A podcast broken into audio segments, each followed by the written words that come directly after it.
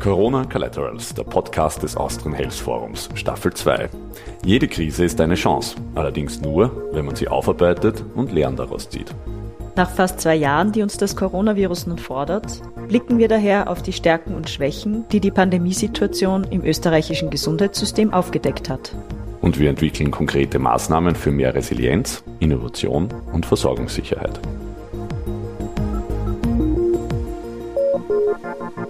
Herzlich willkommen bei einer neuen Folge von Corona Collaterals, dem Podcast des Austrian Health Forums. Mein Name ist Sophia Freinhofer und ich darf mich heute mit Peter Llewellyn Davis, CEO und CFO von Alpeiron und Vorstandsvorsitzender des neuen Biotech Austria Verbands unterhalten. Herr Davis, danke, dass Sie unserer Einladung gefolgt sind. Ja, vielen Dank auch für die Einladung. Ich darf Sie zu Beginn kurz noch besser vorstellen. Sie blicken auf eine mehr als 25-jährige internationale Erfahrung in Führungspositionen in der Wirtschaft, speziell in der Biotechnologie zurück. Und aktuell sind sie eben im Leadership-Team von Apeiron. Apeiron wurde vom bekannten österreichischen Molekularbiologen Josef Penninger gegründet und entwickelt Immuntherapien gegen Krebs und Atemwegserkrankungen. Und sie sind eben auch Mitinitiator und Vorsitzender von Biotech Austria, dem Ende 2020 gegründeten Verband für die österreichischen Biotech-Unternehmen. Biotechnologie gilt ja als ein Treiber von Innovation, Spitzentechnologie und Spitzenforschung. Biotechnologieunternehmen sind attraktive Arbeitgeber und die Branche ist eine der am schnellsten wachsenden Zukunftsbranchen in Österreich. Gemeinsam mit MedTech trägt Biotech aktuell etwa 6 Prozent zum österreichischen BIP bei. Und wir sind vor diesem Hintergrund sehr gespannt auf Ihren Blick hier auf die Lehren aus der Krise und auf die Themen Resilienz, Innovation und Versorgungssicherheit. Damit wir Ihren Hintergrund noch besser einschätzen können, darf ich Sie zu Beginn bitten, dass Sie uns einen Einblick geben, diese Krisenmonate in Ihren Funktionen bei Apeiron und bei Biotech Austria. Womit waren Sie befasst? Was waren Ihre Themen? Wie sind Sie hier durch diese Krise gekommen im Zeitraffer? Ja, das war ein Jahr, das, glaube ich, ich in dieser Form noch nie gehabt habe und auch niemals vergessen werde. Die Apeiron Biologics ist ja ein sehr erfolgreiches Unternehmen. Wir haben es bereits geschafft, mit einem kleinen Team ein Produkt zur Behandlung von Kinderkrebs auf den Markt zu bringen. Und Ende 2019 waren wir fokussiert darauf, neue Krebsmedikamente zu entwickeln. Anfang 2020, wie die Krise in China erstmal ausbrach, hat kein Mensch erwartet, was das für eine Dimension hatte. Wir auch nicht. Auf einmal entdeckten wir, dass in unserem Portfolio von Projekten auch ein mögliches Covid-Medikament vorhanden war. Und dieses Medikament war quasi auf Ruhe gestellt, weil wir noch in der Entscheidungsphase waren, was machen wir eigentlich damit? Und wir hatten dann die herausfordernde Aufgabe, mit einem kleinen Team eine klinische Studie zu beginnen und hier möglicherweise ein Medikament zu entwickeln, das dann auch später zur Behandlung von Covid dienen sollte. Also wirklich, wie ein Wirbelwind kam diese Krise auf uns ein. Von dieser Erkenntnis, wir haben hier eigentlich eine Lösung bis zum heutigen Tag. Wie war diese Reise? Die Reise fing so an, dass wir die Erkenntnis hatten. Und dann ging es darum, die Infrastrukturen aufzubauen. Wir hatten ja keine Abteilungen mit der Expertise, um sowas zu entwickeln. Das mussten wir alles neu aufbauen. Wir hatten auch kein Geld. Eines der größten Herausforderungen der Biotechnologie ist mangelnde Finanzmittel. Und jeder, der denkt, er geht einfach zur Apotheke, kauft sich ein Medikament und denkt, irgendeiner hat das ja wohl hergestellt, weiß nicht, wie lange so eine Entwicklungszeit dauert. Es ist nicht nur drei Jahre, es sind keine fünf Jahre, es sind zehn bis 15 oder sogar 20 Jahre, bis ein Medikament von der Idee in die Apotheke kommt.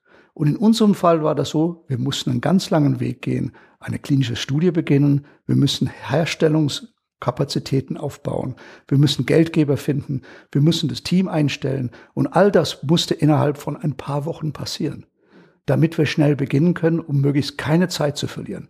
Das waren am Anfang letzten Jahres die höchsten und größten Herausforderungen, die wir gestellt bekommen haben.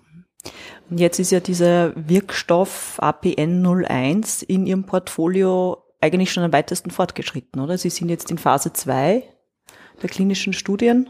Ja, wir haben die Phase 2 abgeschlossen und haben jetzt mit dem Projekt eine neue Studie begonnen in USA.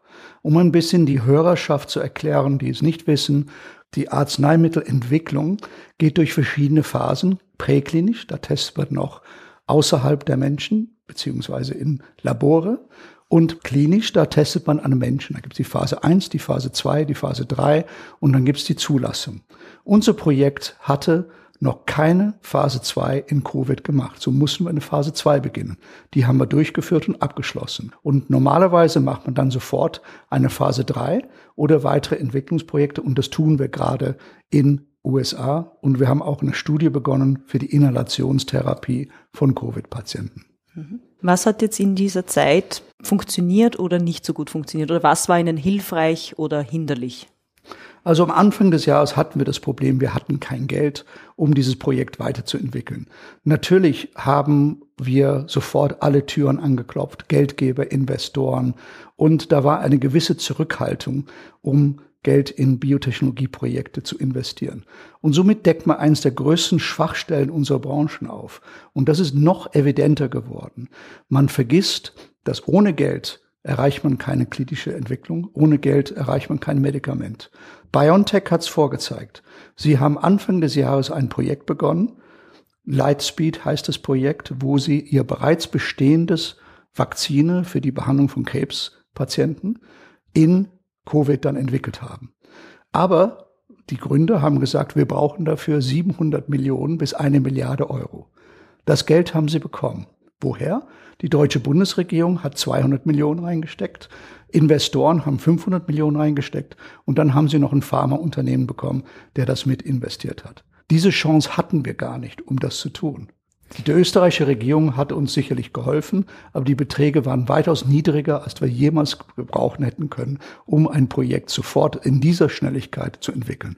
Eines der größten Schwachstellen unserer Biotechnologiebranche, die finanziellen Mittel. Das heißt, das ist eine Schwachstelle, die es grundsätzlich schon gegeben hat, aber die nochmal besonders offensichtlich wurde durch den Zeitdruck und den Druck der Krise. Absolut richtig. Und das hat uns, ein paar von uns Unternehmer, die in der Biotechnologiebranche arbeiten, im Laufe des letzten Jahres die Motivation gegeben zu sagen, eigentlich sitzen wir alle im gleichen Boot. Lass uns doch zusammenarbeiten, um hier diese großen Probleme, die wir haben, und es sind nicht nur Finanzierungsprobleme, diese großen Probleme, die wir haben, gemeinsam zu lösen. Und so entstand die Idee der Gründung der Biotech Austria, die Interessensvertretung oder der Verband für die österreichischen Biotechnologieunternehmen. Das wäre eine meiner nächsten Fragen gewesen. Ich habe hier ein Zitat von Ihnen gefunden, das war noch relativ zu Beginn der Krise, wo Sie eben Unterstützung von der Regierung bekommen haben, wo Sie gesagt haben, die Wege sind kurz. Und dann aber Ende des Jahres wurde eben Biotech Austria gegründet. Ich habe mich gefragt, was ist denn da in der Zwischenzeit passiert? Da müssen Sie irgendwie an Grenzen oder an Hindernisse geraten sein, dass Sie dann eben das als wichtigen Schritt empfunden haben, hier eine eigene Interessensvertretung ins Leben zu rufen. Ja, die Wege waren kurz um entsprechend den Startschuss zu geben für die klinische Entwicklung. Aber es hört ja nicht damit auf. Wir müssen auch eine Produktion aufbauen. Das heißt, es wäre der nächste Schritt gewesen. Wir wollten auch entsprechend finanzielle Mittel bekommen, um eine Produktionsanlage zu finanzieren oder beziehungsweise auch eigene Produktionskapazitäten aufzubauen oder auch ins Ausland zu gehen, um das zu machen. Und da war das sehr, sehr langsam und wir sind nicht weitergekommen. Wir hätten die Probleme lösen können für die Branche wenn wir es einfacher hätten, ausländische Investoren zu gewinnen, die in die Biotechnologiebranche investieren in Österreich. Heimische Investoren sind nicht so risikoaffin. Das heißt, sie investieren nicht so gerne in Innovation. IT ist okay, aber Gesundheit und medizinische oder beziehungsweise therapeutische Ansätze, die werden nicht so als vorgründige tolle Investition gesehen. Das ist für vielen zu riskant weil es ein komplexes Thema ist. Da habe ich absolut Verständnis für. Das heißt, der Ansatz unseres Verbandes war, wir müssen es schaffen, dass weitaus mehr Menschen verstehen, wofür die Biotechnologie steht. Sie steht für, wie Sie sagen, Innovation. Sie steht für die Medikamenten der Zukunft und, wie Sie am Beispiel BioNTech sehen, auch für eine schnelle, äußerst dynamische Industrie, die nicht nur Arbeitsplätze schafft, sondern auch noch Lösungen schafft. Und das schnell. Gibt es noch andere Systemschwächen, die Sie sehen? Und auf der anderen Seite gibt es etwas, was Sie finden, hat dem österreichischen System besonders gut geholfen in der Krise oder ist grundsätzlich eine Stärke des österreichischen Systems? Also wir haben viele Gespräche geführt. Das war sehr positiv. Es ist viel Wohlwollen da, aber es fehlte in der Umsetzung. Das ist das erste Problem. Mhm. Das zweite Problem ist natürlich, und da habe ich größtes Verständnis für die Politik. Die politischen Parteien waren sich nicht einig. Man hat nicht gemeinsam gegen die Pandemie gekämpft. Das ist die größte Schwäche dieser Pandemie in Österreich gewesen. Es gab zu viele Quälereien zwischen den Parteien und es gab natürlich auch viele Meinungen und deswegen sitzen wir da, wo wir heute sind, mit einer relativ niedrigen geimpfte Population. Man kann darüber diskutieren, wie man will, aber die geimpfte Population ist niedrig. Andere Länder haben bessere Ergebnisse geschafft. Wir haben es nicht geschafft. Eins der Themen war die Kommunikation. Es ist extrem wichtig, in solchen Krisen sauber zu kommunizieren und nicht mit Halbfakten oder Gerüchte. Man muss diese Themen offen angehen und mit Fakten präsentieren, weil gerade diese Halbwahrheiten haben eine hohe Verunsicherung in der Gesellschaft gebracht.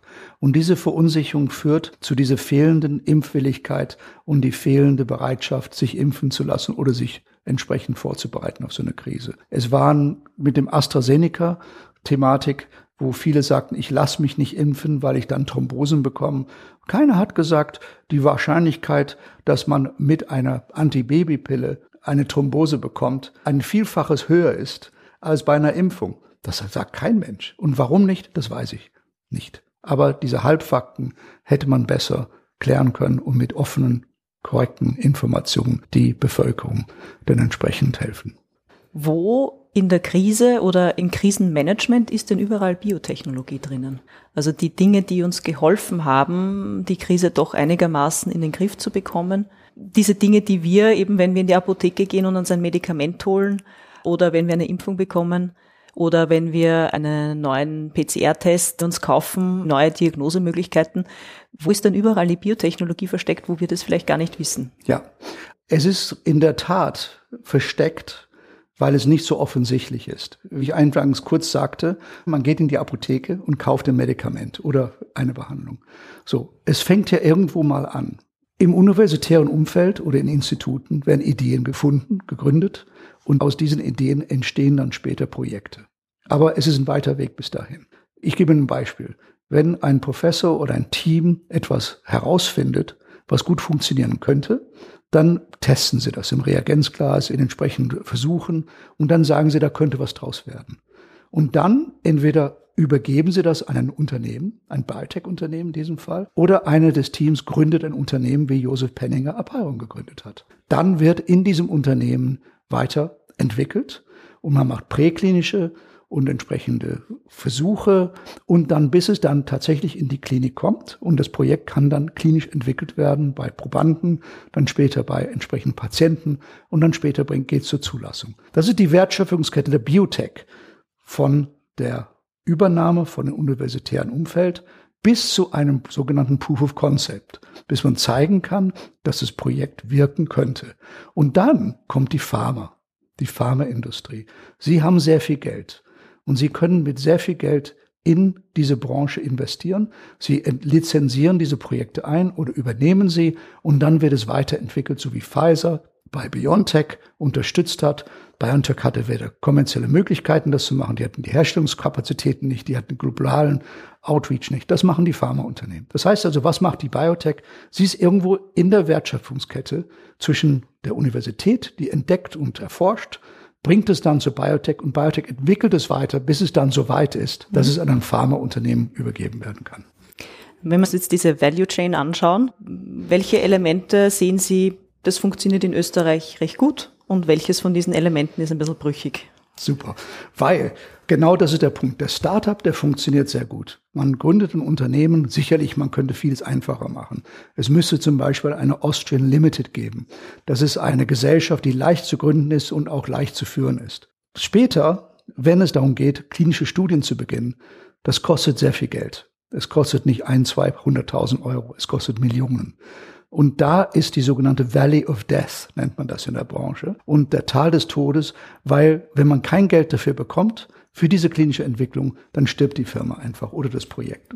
Und daher werden so viele Projekte einfach nicht weitergeführt, weil einfach nicht genug Geld da ist. In Österreich. So. Schauen Sie sich mal USA oder UK oder andere Länder in Europa als Beispiel an. Sie haben eine sehr gesunde Infrastruktur für Biotechnologieunternehmen. Es gibt Fonds, die spezialisieren sich auf Investitionen in der Biotechnologie. Es wäre schön, wenn wir sowas auch hätten, dass sich private Investoren, es gibt viel Geld in Österreich, private Investoren zusammentun und sagen, wir tun auch was für die Gesundheit. Wir tun auch was für die Zukunft der Menschheit, indem wir auch in die Biotechnologie investieren. Und das wünsche ich mir, um diese Tal des Todes dann entsprechend vielleicht etwas höher zu setzen. Ja. Sie haben gesagt, auf der einen Seite ist es auch eine Einstellungssache, also dass man wirklich auch vom Reden ins Tun kommt. Auf der anderen Seite reden wir über konkrete Mechanismen. Sie haben schon ein paar Beispiele genannt. Wie könnte jetzt hier so ein Fonds aussehen, der in dieser Phase konkret unterstützen könnte oder quasi übers Valley of Death drüber helfen könnte? Ja, grundsätzlich müssen wir es schaffen, dass die finanziellen Ressourcen, die für die Biotechnologie bereitstehen, verbessert werden. Und da gibt es viele Maßnahmen, die dazugehören. Zum Beispiel, wir verbessern das Interesse von Investoren, um in der Branche zu investieren. Das kann man schaffen durch Öffentlichkeitsarbeit, aber man kann es auch schaffen, indem einfach viel mehr berichtet wird darüber, wie funktioniert eigentlich unser Gesundheitssystem. Das heißt, es ist Öffentlichkeitsarbeit, indem man sagt, Öffentlichkeitsarbeit des Gesundheitssystems ist nicht nur Krankenhäuser und Apotheken und Versorgung. Wie viel Medikamenten kann man verteilen, sondern vielmehr, wie kommen diese Medikamenten überhaupt in die Regale und was muss man alles tun und wo kommt das Geld eigentlich daher? Und wo ist die Innovation? Österreich soll wirklich, wie es auch sein könnte, ein sehr innovatives Land werden in dieser Branche. Und das ist die Ambition unseres Verbandes, diese Innovation zu forcieren und zu unterstützen. Das bringt mich gleich zu meiner nächsten Frage. Sie haben jetzt Innovation mehrere Male erwähnt. Innovation ist ja auch ein wesentlicher Resilienzfaktor, indem sie eben, auch wenn es eigentlich gut läuft und wenn man eigentlich stabil ist, dass natürlich auch Erneuerung und Verbesserung ins System bringt und man so auch eigentlich besser antworten kann auf neue Gegebenheiten oder eben Krisen. Was wissen Sie über Faktoren, die Innovation fördern und was könnten Sie sozusagen dem System Österreich ans Herz legen? Wie könnte es innovativer werden? Also das ist die Interaktion zwischen allen Parteien. Das ist Nummer eins. Das heißt, wir reden nicht nur von der Interaktion zwischen der Politik und den großen internationalen Konzernen, sondern ich rede von allen Parteien. Diese Interaktion könnte verbessert werden. Sie ist sehr oberflächlich, es ist keine Kritik, wir haben alle sehr viel zu tun, aber das könnte verbessert werden. Die Innovation zu entdecken ist eine Sache, aber sie zu entwickeln ist eine andere. Und wir unterscheiden in der Innovation zwischen drei Ansätzen. Nummer eins, was ganz bahnbrechendes, es gab es noch nie. Nummer zwei, das gibt es schon, aber könnte optimiert werden. Und Nummer drei, das gibt es schon und es muss nur anders eingesetzt werden. So, das ist unser Ansatz der Innovation. Diese bahnbrechenden Technologien, das sind die hochriskanten, weil noch keiner sie angesetzt haben. Und das merken wir auch bei Aparen in der Tagesarbeit. Wir haben bahnbrechende Ideen und Projekte, die die Zukunft der Krebsbehandlung revolutionieren werden. Aber sie sind so bahnbrechend, dass wir es schwer tun, Investoren zu finden. Und deswegen wäre es gut, dass für die klinischen Studien, die wir gerade beginnen, auch Geld vom Staat kommen könnte. Einfach um diesen Sprung zu schaffen, dass wir bis zur nächsten Phase bekommen. Entweder in einer Beteiligung, wie es in manchen anderen Ländern geht, oder entsprechend durch die Unterstützung, dass Investoren, die in ein Risikounternehmen investieren, auch steuerliche Vorteile haben, wie es zum Beispiel in Frankreich und in Großbritannien der Fall ist. Das sind konkrete Beispiele, wo geholfen werden könnte. Wenn ich das nochmal in meine eigenen Worte kleiden darf, also Innovation ist eine Heirat zwischen Kreativität, aber auch Struktur. Also es braucht auch diesen Innovationsprozess, der strukturiert werden muss. Und all das zusammenhält die Diversität und die Kooperation von sehr vielen verschiedenen Playern und Disziplinen. Ja, ganz genau. Weil wenn Sie etwas entwickeln, wenn es alles in einem Haus ist, dann spielen alle zusammen. Zum Beispiel die Entwicklung eines Automobils. Das wird alles in einem Haus gemacht. Da reden die kommerziellen zusammen mit den Entdeckern oder den Entwicklern. Weil es bringt ja nichts, wenn einer was entwickelt und am Ende kommt kein Produkt daraus, was kein Mensch benutzen kann. Und das ist auch bei uns so. Das heißt also, deswegen muss dieser ständige Dialog stattfinden zwischen beiden Seiten, allen dreien. Und die Biotechnologie steckt ein bisschen in der Mitte. Wir müssen selber rausfinden, gibt es einen Markt dafür? Gibt es einen Bedarf dafür? Und wenn wir diesen Bedarf entdeckt haben, dann geht's raus und wir suchen Geld.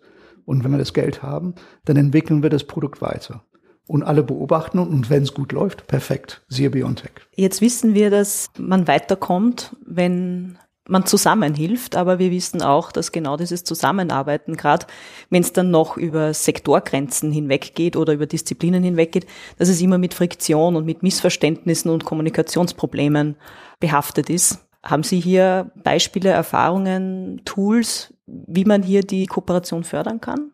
Ja, diese Tools sind, sind mannigfaltig. Natürlich ist der beste Weg der Dialog. Aber der Dialog wird oft verkompliziert. Das ist das Problem, das wir in der heutigen Gesellschaft haben. Es gibt ein englisches Wort Overengineering. Es muss ein Weg gefunden werden, wo wir in unseren Diskussionen immer das Ziel vor Augen haben und nicht den Weg vor uns haben, sondern erstmal sagen, wo wollen wir hin und wie schaffen wir das. Ich glaube, das würde es sehr viel vereinfachen, wenn wir sagen, okay, wie lösen wir das Problem, um das Ziel zu erreichen. In einem Satz, was wäre nötig, damit Österreich in Zukunft besser auf solche Krisen wie die Corona-Krise reagieren kann? Weil es wird wieder Krisen geben. Wie könnten wir besser vorbereitet sein? Ich finde, gerade diese Corona-Krise hat gezeigt, dass wir völlig unterschätzt haben, wie wichtig die Entwicklung von Medikamenten, Therapien, Impfstoffe für die Menschheit ist. Sicherlich, wir hätten das nicht vorhersagen können, dass es in einer solchen jetzt endemische, vorher pandemische Breite kommen könnte. Aber man wäre besser vorbereitet in vielen Bereichen, wenn man einfach sagt, okay, wir schauen uns alle Themen an, die hiermit zu tun haben. Das wäre der erste Schritt. Das zweite ist, in solchen Situationen sollten alle zusammenarbeiten und nicht gegeneinander kämpfen. Es sollte wirklich möglich sein, dass wir versuchen, alle den Weg zu finden und sagen, setzen wir uns an einen Tisch und finden einen gemeinsamen Weg. Und in der Sache sollte es gemacht werden. Mhm. Und drittens, klar, man kann Probleme lösen, indem man Löcher stöpft. Zum Beispiel, wir sprechen jetzt in Österreich, ich finde, das war hervorragend gelöst im Vergleich zu Menschen anderen Ländern, dass man, ich kenne kaum jemand, der sich beschwert hat, so richtig beschwert hat über die Krise letztes Jahr. Klar, wir hatten alle Probleme in verschiedenen Bereichen, die sozialen Themen und manche hatten auch finanzielle Probleme, aber im Großen und Ganzen, es gab genug Klopapier und Pasta. Ja, wir haben keine Versorgungsprobleme gehabt. Wir können alle geimpft werden. Wir können alle versorgt werden. Diese Probleme hatten wir nicht, die man ursprünglich angesetzt hat. Und deswegen finde ich, dass es alles sehr, sehr gut funktioniert hat. Haben Sie zum Abschluss noch etwas, was jetzt noch nicht gesagt wurde, was Sie als Message wichtig finden, auch damit Sie sagen können, das ist was, was ich noch sagen möchte, damit wir wirklich hier auch aus der Krise irgendwie gestärkt und wissender und resilienter herausgehen können? Ja, also aus meiner persönlichen Sicht bin ich sehr glücklich, hier in Österreich leben zu dürfen. Es gibt viele Chancen hier, die nicht wahrgenommen werden. Und wir sollten einfach ein bisschen mehr Mut haben, alle. Einfach mal die Dinge, die vor uns stehen, mit einem positiven Auge anzugehen und einfach ein bisschen mehr Unternehmertum in die Gesellschaft reinzubringen. Damit meine ich, wir sollten die jungen Leute motivieren, dass sie Unternehmen gründen. Wir sollten Wege schaffen, dass der Gedanke eines Entrepreneurs einfach genauso wichtig ist wie jeder andere Job, den man machen kann. Positiv ist zu sehen, es gab viel mehr Unternehmensgründungen letztes Jahr. Noch positiver wäre, wenn wir schon von Anfang an es unterstützen, dass junge Leute Unternehmen gründen. Und das ist auch eines der Aufgaben unseres Verbandes, um das zu verbessern, gerade zur Verbesserung unserer allen Gesundheit. Herzlichen Dank für das Gespräch. Vielen Dank auch. thank you